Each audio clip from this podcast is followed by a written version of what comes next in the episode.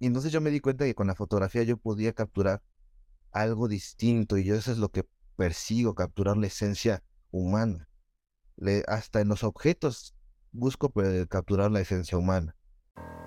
El arte de todo, un podcast original de Cielito Arte.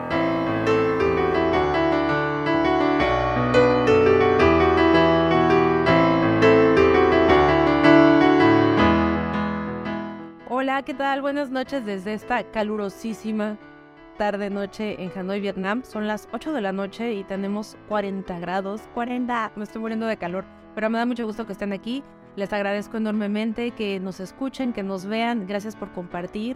Esto de verdad nos motiva a seguir creciendo y a tener invitados increíbles con nosotros. ¿Qué tal? ¿Cómo estás? Calor, mucho calor, mucho calor. Calor, así me estoy muriendo de calor. Bueno, pero espera, muy importante. Esto es el, arte, de, todo. El calor nos tiene atontados. Sí, el calor nos tiene medio asonzados. Ni siquiera dijiste cómo te llamas ni cómo me llamo yo. No, pero ya todos. Y yo soy Manolo. ¿Cómo estás? No, eh, bien. La, no, pero la verdad es que, mira, sí es cierto, uno se queja del calor y, ay, no, que hace mucho, pero me encanta además, o sea, poder salir en la moto, rodar, sentir así el calor sabrosón. Y es que como me voy muy temprano en la mañana para trabajar voz de la orquesta, y, todo esto. Entonces, pues se siente rico. Y además, cuando es sábado en la mañana, la ciudad está más que tranquila, bien a gusto. Entonces, pues con el calorcito y ahorita ya que todavía es primavera, pero ya esto se siente verano. La verdad es que se ve muy padre porque además ya está todo el sol a todo lo que da, no como en invierno que sales a las 6 de la mañana, seis y media y todavía está oscuro, oscuro. ¿Y tú qué tal? ¿Cómo has estado? Yo muy bien, fíjate que la semana pasada o esta semana comencé a leer este libro, yo no recuerdo, eh, se llama Un Quijote en México, para los que están en YouTube es este. Y bueno, este libro es muy importante para nosotros porque lo escribió y me lo regaló una querida amiga que lamentablemente falleció hace dos años con la pandemia, pero una mujer impresionante. Sí, increíble increíble de verdad, todas las pláticas que tenía, las cosas que te podía contar, lo que, vaya, incluso desde su forma de hablar. Era, ella era increíble y de verdad este, era eh, maestra de la Ibero, este, trabajó con muchos medios de comunicación importantes del país, era muy muy querida. Y bueno, a lo que voy con esto es que el libro trata de su abuelo, Gonzalo de Murga. Gonzalo de Murga fue un, este, un español que llegó a, México e hizo cosas muy importantes con la literatura. De de Amadoné, de gente importante de el porfiriato y más para acá. Sí. Interesante de este libro es que en él descubren quién era el papá real de Adolfo López Mateos, presidente de México. Que creo que mucho tiempo fue un, secreto así tremendo. Yo la verdad no estaba muy enterada porque es tiempo atrás.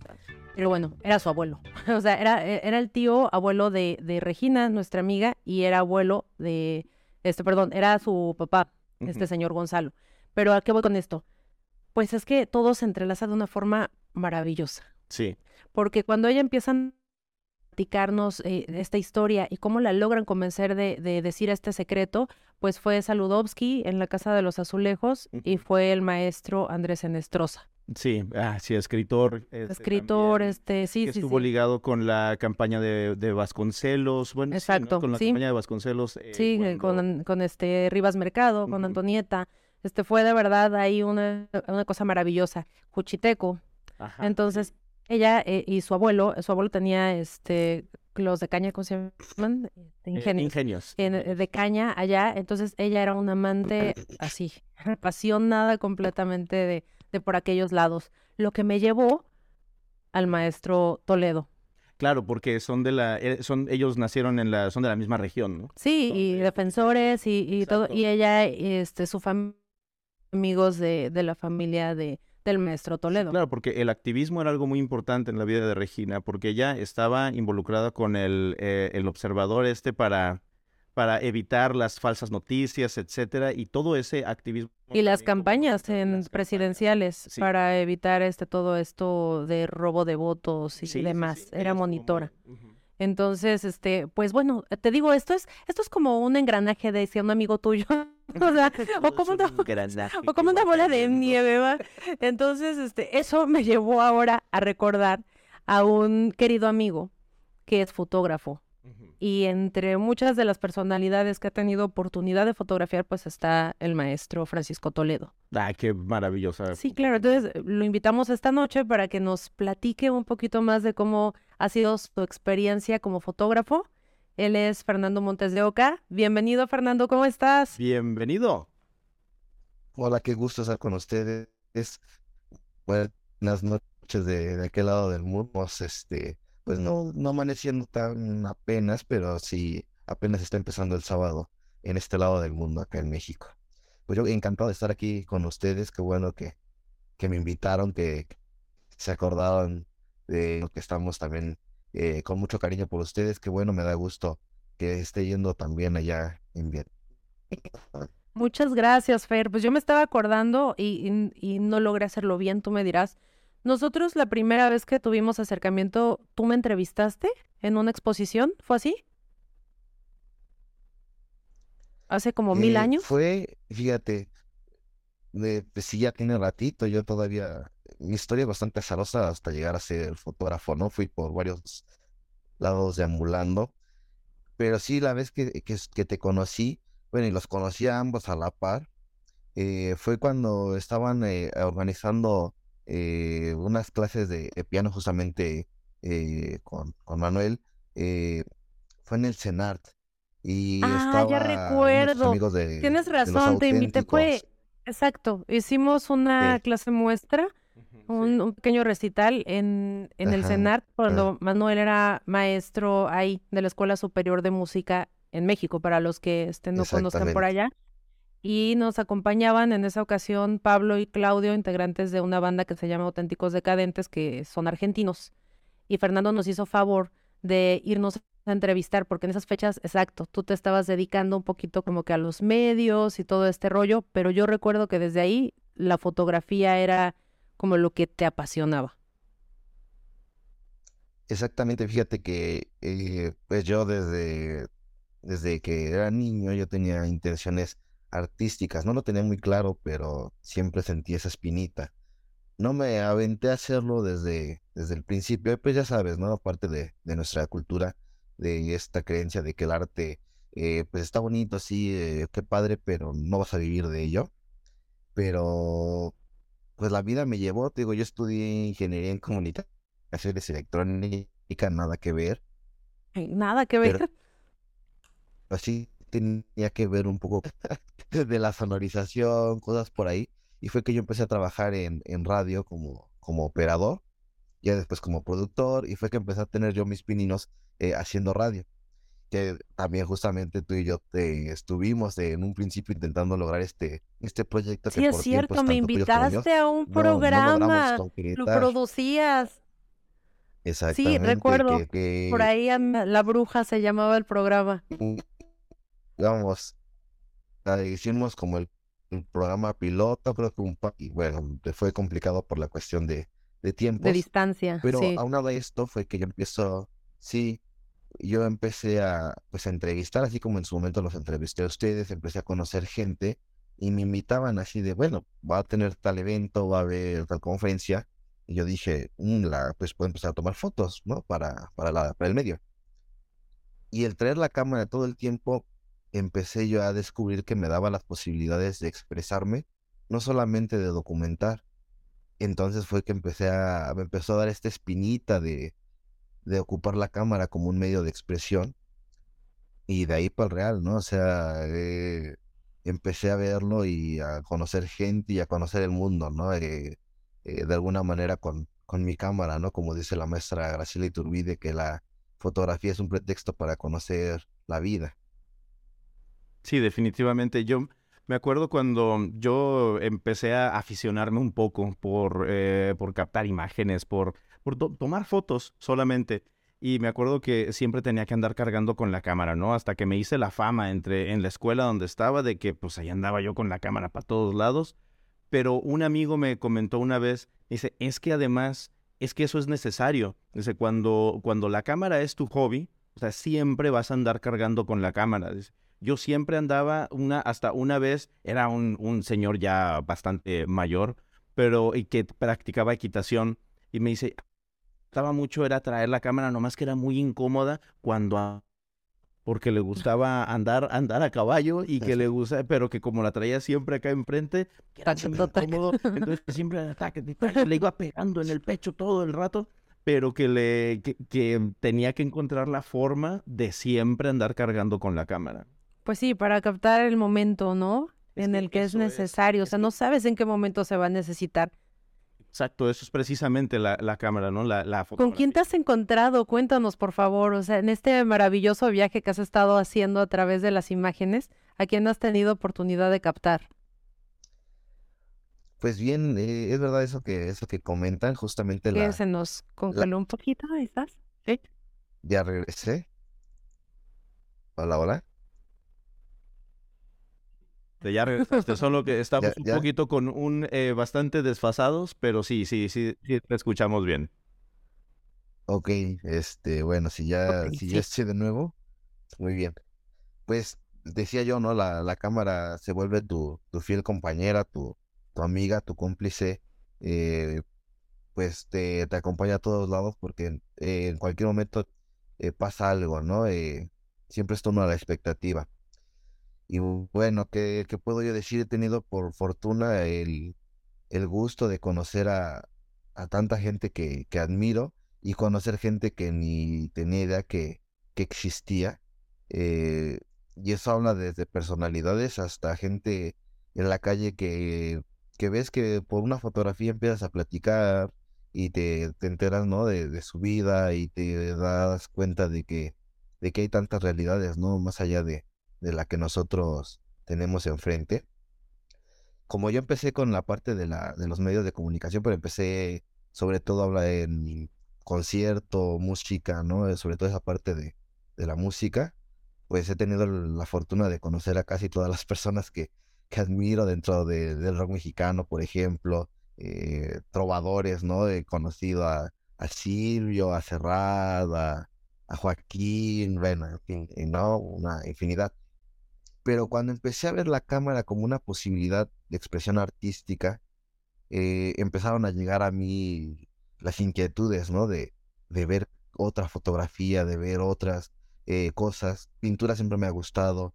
Eh, recuerdo yo ya cuando empiezo a hacer como el recuento de lo que hago, me acuerdo que desde niño me gustaba guardar los libros o las revistas que tenían muchas fotos y me gustaba estarlas viendo. Quizás yo no hacía conciencia de quiénes eran quienes, la quienes las tomaban, ¿no? Pero me gustaban mucho las fotos. Entonces empiezo a, descubrir, y justo mencionabas Francisco Toledo. Toledo para mí, eh, cuando yo lo descubro, es la libertad completa. Yo tenía como que esta cosa de, híjole, es que yo no sé dibujar o yo no sé pintar o este, tiene que ser el realismo puro y demás. Cuando veo la libertad que tenía Toledo, fue de, tengo que hacerlo, o sea, no me voy a quedar con, con las ganas, ¿no? Las ganas, claro. Y entonces empecé a, a buscar y Toledo y su Juchitán y su ensoñación y sus animales fantásticos y la vida en ese pueblo me hizo llegar a la fotógrafa que, que fue la que me motivó eh, a hacer fotografía, que es Graciela Iturbide cuando veo que el Juchitán de las mujeres de Graciela Iturbide que hizo de, gracias a la invitación de Toledo, ¿no? De que fuera ella Juchitán, y otras tantas fotos, dije, yo quiero hacer algo así. Bien chistoso porque yo antes de conocerla o de conocer su obra, eh, había estado haciendo ya fotografía, ¿no? Y una, en un momento, eh, fui, nos invitaron, justo de medios, nos invitaron al, a Coahuila y fuimos al desierto con un compañero también con el que siempre anduve trabajando. Entonces, pues esto era muy de prensa, ¿no? lo que ellos te decían que, que, había que promocionar el turismo y demás. Pero cuando estuvimos en el desierto yo empecé a hacer unas fotos porque me llamó la atención. Cuando redescubro esas fotos y se las enseño a otro amigo, me dice, es que tú ya traías a Graciela adentro. O sea, estas fotos me, me llevan a Graciela Iturbide y tú ya las estabas tomando antes de conocer su obra, ¿no? Creo que por eso me, me habrá atrapado. Ya posteriormente, pues tuve la, el placer de, de conocer a la maestra y platicar con ella y bueno, ya eso que te va llevando, ¿no? Sí. Y así he conocido, bueno, eh, artistas plásticos, ahorita tengo una, estoy trabajando una serie de retratos con varios artistas plásticos en México. Particularmente hay uno importante para mí que yo considero mi maestro, que se llama Carlos Jaurena. Él hace mucho arte objeto. De hecho, le llaman cajaurena porque hace muchas cajas. Eh, él, en su momento fue director de un museo que acá se llama el, el Exteresa Arte Actual, que es muy, muy moderno. Eh, y bueno, un día le dije, bueno, me encanta lo que estás haciendo de maestro y quiero retratarte. Y sí nos fuimos a un museo que está acá. ¿Como de qué generación es él? Más o menos, como de Loy. Eh, más o menos por ahí, eh, después de, son de estos alumnos de Naum Senil, de. Ah, como Gondi, alumno de Atel.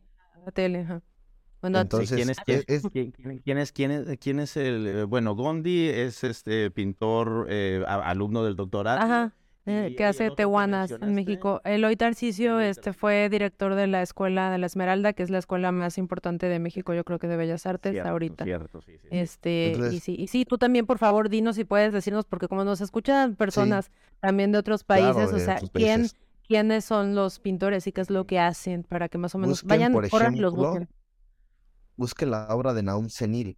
Eh, Naum es más como de los 70s, 80s, por ahí. José Luis eh, Cuevas. Ajá, por ahí de esa época. Eh, él tiene una obra muy importante, sobre todo para la comunidad LGTB, LGBT, porque él fue de los primeros que aceptó, asumió su homosexualidad y lo plasmó en, en el arte en esta época importante, ¿no? Para México, que fue el más, más fuerza del movimiento, eh, una cosa, pues cuando empezaron más manifestaciones, ¿no? Eh, y aquí fue la manifestación artística, ¿no? Hay otro pintor que ya falleció, Julio Galán, que, que también es muy, mucho de esta influencia. Ellos son, a este Jaurena es como de los alumnos de esa, de esa generación.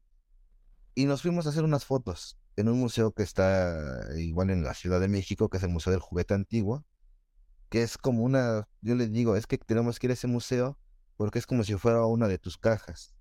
Está llena de antigüedades y cosas magníficas, unos encuentros eh, extraños y asombrosos. Y le hice unos retratos ahí y nació una amistad. Y él me dijo, bueno, te apoyo con este proyecto y te voy a llevar con mis amigos y con otros maestros, ¿no? Así he tenido la oportunidad de conocer muchos eh, artistas plásticos de esta generación y bueno, es, es una de las cosas más. Qué interesante y qué enriquecedor, ¿no? Porque las personas que, o sea, tú tienes menos de 30 años, si mal no recuerdo. ¿Algo así? Mm, ya, ya, ya pasé esa barrera, ah, no tiene mucho, tengo 31, pero... pero de todas formas eres muy joven para las generaciones con las que has tenido oportunidad de trabajar y, y de conocer. Estaba yo leyendo lo que me enviaste como, como reseña de ti que por cierto tengo curiosidad de saber quién escribió lo primero, porque creo que es alguien que te admira bastante, porque eh, de verdad que cómo te ensalzan, ¿eh? Dije, wow, qué, qué grandes cosas has hecho. ¿Quién lo escribió lo primero? Eh, la primera, la reseña, eh, bueno, sí, sí, evidentemente me debe tener un cariño porque lo escribió eh, mi pareja. ella es pedagoga. Ah, ok, ok. si es que no venía firme y dije, ¿de quién es? Porque cabe señalar que la siguiente es de la maestra Elena Poniatowska. Entonces. Sí, sí, sí. no es cualquier cosa. Pues, ¿Cómo pues conociste a Elenita? Cuéntanos. Eh, yo, bueno, como se, acordarán ustedes, pues yo em, crecí en Ciudad Neza y pues una vida normal de, de citadino, ¿no? Este, ir y venir a la Ciudad de México todo el tiempo estudié en el poli, en, fin, ¿no? Y a veces uno, pues no piensa que va a pasar y llegar a ciertos lugares, ¿no? Pero siempre es de ser necio. Yo les digo a mis amigos, a, con los que he tenido el gusto de, de trabajar, que luego piensan de que es, es difícil, no, no se va a lograr.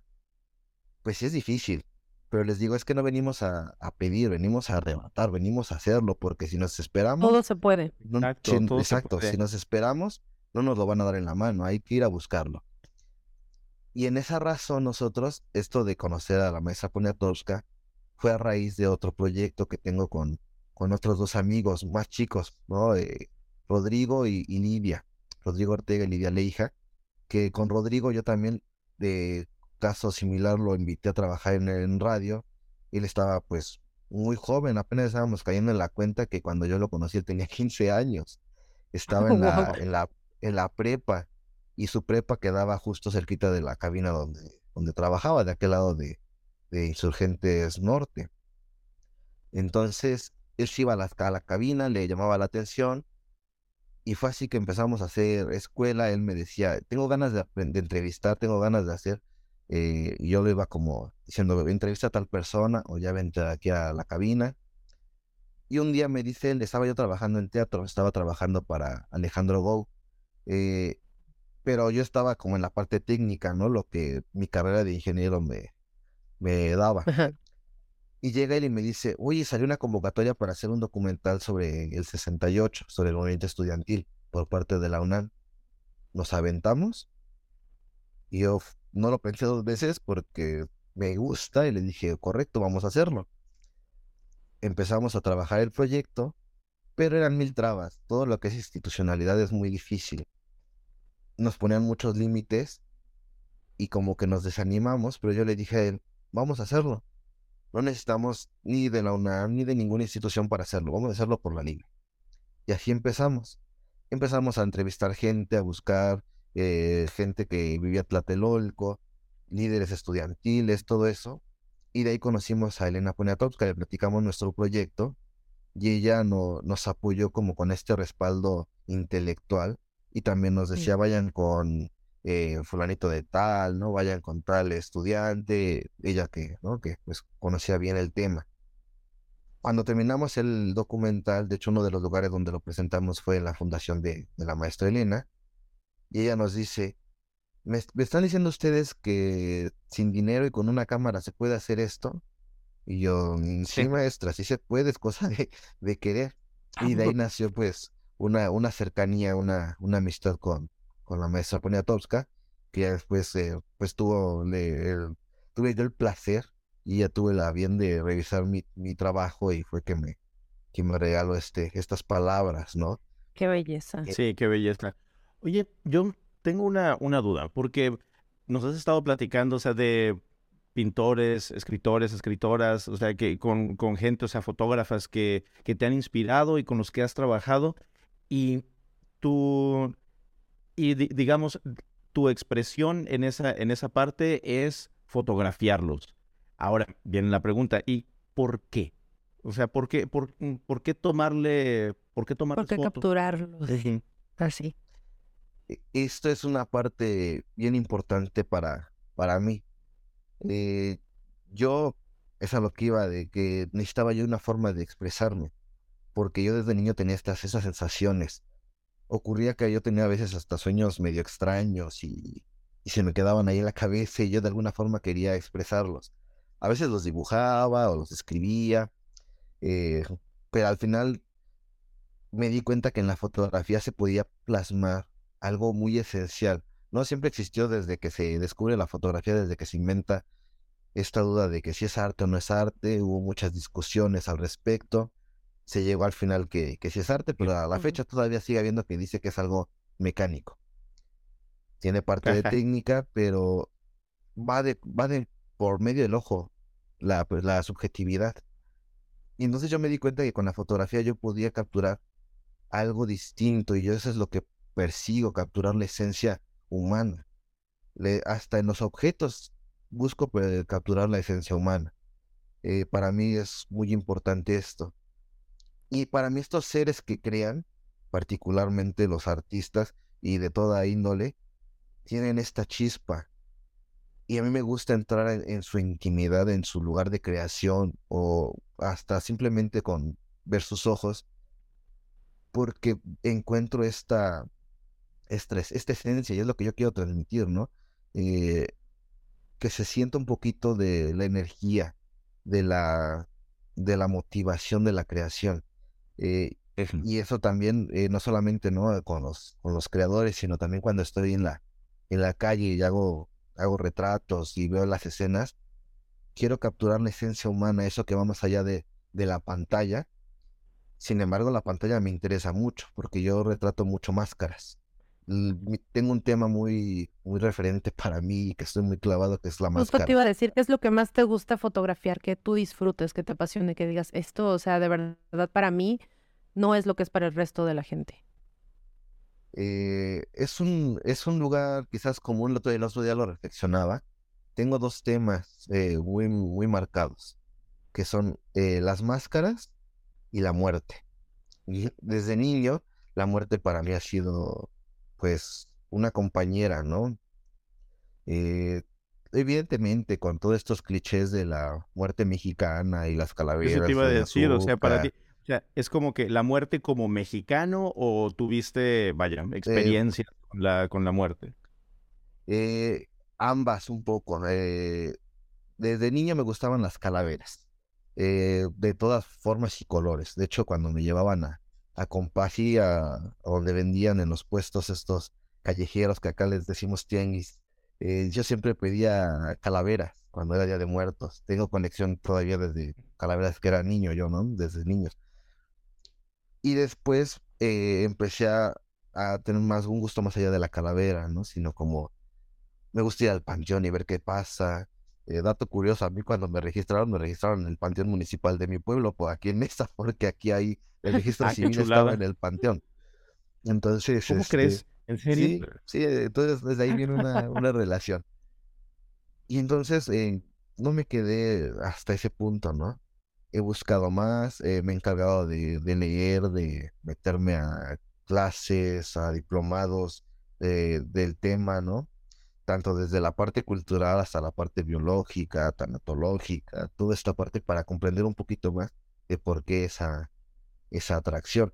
De hecho, exactamente, dentro de esas cosas que he tenido yo el gusto de hacer, porque he hecho varias cosas de experimentos y demás, escribí una, una obra de teatro a forma de una danza macabra, eh, buscando información sobre cómo se hacían en España, ¿no? Eh, y cómo venían de la Edad Media y qué pasó aquí en México, un poquito en el virreinato.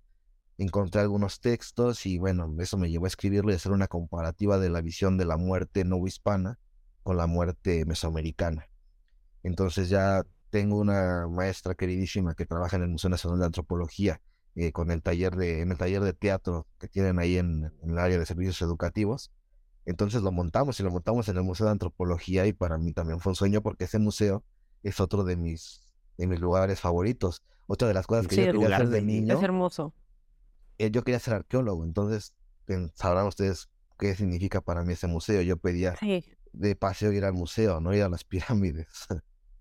Sí, ¿no? Pues, es, increíble. Quien nos está escuchando de otros países, es muy importante que se visiten la Ciudad de México, vayan a ese museo. Es una experiencia en todos sentidos. Desde el mismo lugar, o sea, el mismo museo arqueológico arquitectónicamente es hermoso. Y de ahí en fuera, como está organizado la curaduría, ahora sí que toda la museografía como tal, maravillosa. Una vez conocí a alguien muy, muy desafortunado que me, me dijo, Ay, no, es que para ir a ver piedras, yo la verdad es que no. Y que fui a ver esa piedra, o sea, desde ver la piedra del sol, o sea, y ver toda la historia que está desde una, desde una vasija, desde una, una representación, cómo, cómo de verdad el, el ser humano ha ido haciendo eso y además pues anclado a, anclado a mi país, no, fue, a nuestra historia. Fue bellísimo, bellísimo. Sí, es increíble. Oye, qué bueno que tuviste la oportunidad de montarlo. Es maravilloso todo lo que has podido hacer y, y lo que seguramente podrás compartirnos, porque sé que también tienes por ahí un cortometraje, sí, ¿verdad? Un corto con, o un documental con la maestra Rina. Exactamente. Bueno, a raíz de lo que les platicaba también de la maestra Poniatowska, eh, ahí conozco en la fundación porque Rina estuvo eh, pues involucrada en el movimiento estudiantil, conozco a la maestra Rina Lazo. Y ella, eh, bueno, de ahí se dio una, una amistad y una necesidad por parte de nosotros, decirle, maestra, vamos a hacer un documental sobre su vida. Decía ella, no es tan interesante mi vida, y después resultó que es una, una belleza su, su vida, ¿no? De, llegar de Guatemala y ser alumna de Diego Rivera, todo lo que vivió acá. Y de ahí fue que se hizo también una. Pues desde ella misma, ¿no? Desde ser una mujer artista O sea, es necesario que volvamos a, o sea, que pongamos ahí el nombre de nuestras mujeres artistas, que hay muchísimas y que están muy olvidadas lamentablemente por la historia. Entonces, qué mejor que, que mostrarlas, como sea, pero que se conozcan. Exactamente, y bueno, tuvimos ese, ese lujo de, de hacer este documental. Eh, apenas ella, antes de morir, terminó el último mural que hizo ella, que se expuso en el Palacio de Bellas Artes. En Bellas Artes, sí. Exactamente. Y tuvimos también el, placer nosotros, también de después de mucha gestión, de presentar el documental ahí en el Palacio de Bellas Artes junto al mural de, de la maestra Rina. Muchas felicidades. Increíble. Oye, en serio que sí, ha, de ser una, un, un, sí ha de ser terco, pero de verdad como terco como el agua, este amigo, ¿eh? Porque para hacer todo eso, todo eso que, que, que has, de, de, lo que estás hablando, o sea, no es solamente decir, ah, tengo una idea, porque las ideas se le ocurren a todo mundo. Y todo mundo dice, ah, bueno, por ejemplo, como cuando alguien ve una, una pintura de Jackson Pollock y dicen, ah, bueno, es que eso lo podría haber hecho yo. Pues sí, pero no lo hiciste. O sea, porque de verdad no tuviste tener la idea y además debes de tener la motivación para llevar la idea a cabo, el empuje, la tenacidad y también escuché una una frase que me gustó mucho, decía, hay que ser profesionalmente molesto.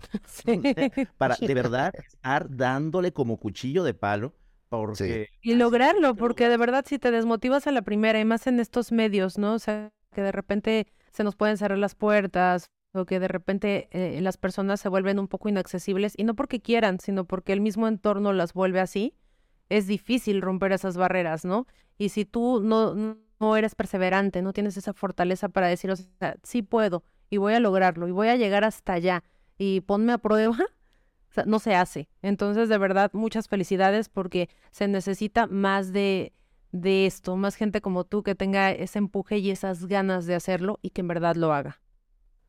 Entonces, pues, bueno, yo quiero preguntarte dos cosas, ya estamos este, finalizando el programa y la verdad es que se nos fue como agua, tienes muchas cosas que contarnos y esperamos que nos vuelvas a acompañar en otra ocasión. Y la primera que me gustaría saber es, ¿tú qué le dirías a todos esos que están afuera y que les falta ser tercos, o sea, que tienen miedo de repente o que, o que recibieron ya un no?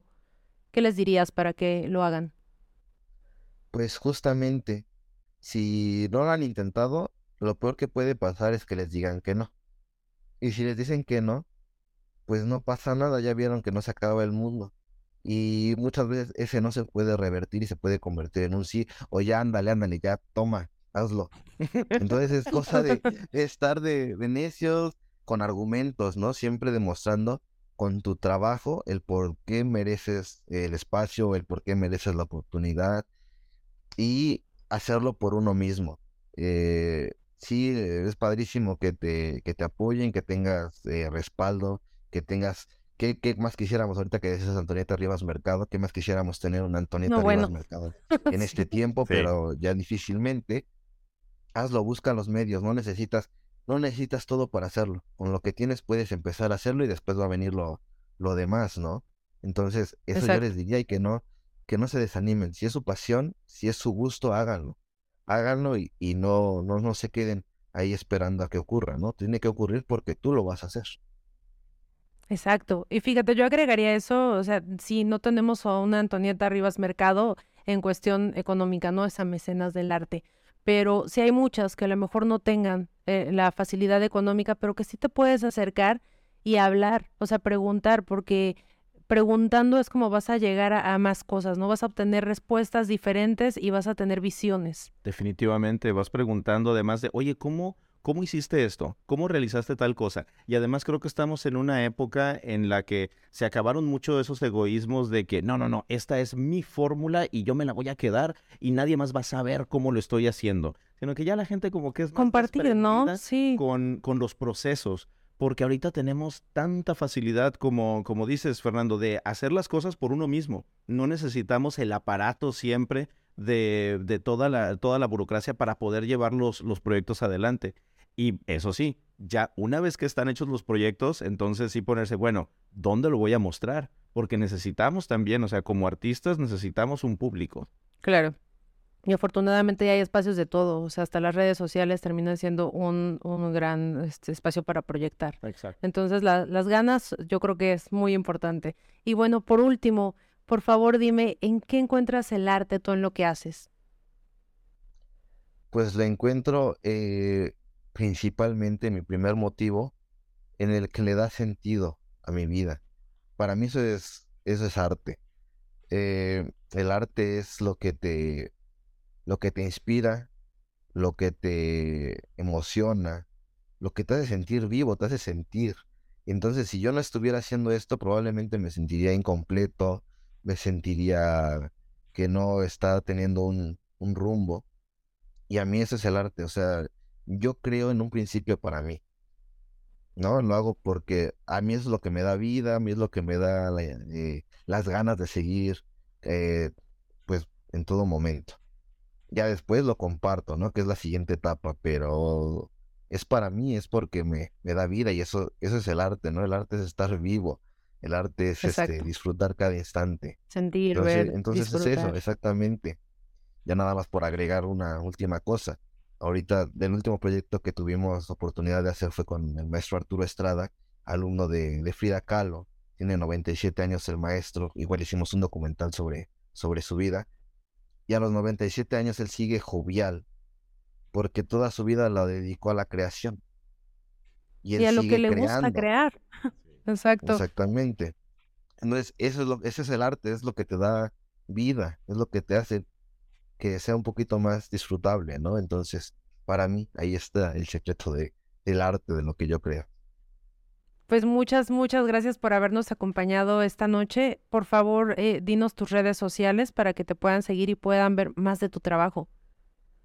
Muy bien, me encuentran eh, en Instagram como arroba smimontes, eh, E S E M I M O N T E S, para que para que quede ahí más, más claro. Excelente, también lo te vamos a etiquetar también para que puedan ahí. Es un muy buen saludo eso, es como ese monte es, Exactamente.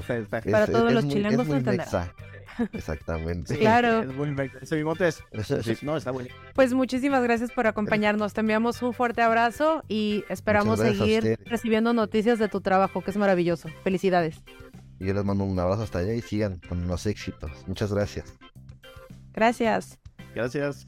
Pues bueno, nos despedimos esta noche con un gran sabor de boca porque fue una plática maravillosa. A mí ya sabes que me apasiona todo este tema del arte y me podría haber extendido, pero lamentablemente se nos acabó. Esto se acabó. Entonces, pues los invitamos a lo mismo, a seguirnos por favor. Recuerden en www.cielitoarte.com pueden encontrar información de todo. Desde cosas de música, desde el podcast, desde arte, desde mil cosas más. Exacto, también acuérdense en todas las redes sociales y en todos los lugares donde pueden escuchar buenos podcasts, ahí van a escuchar este. Puede ser Spotify, puede ser Apple Music, puede ser también en Stitcher.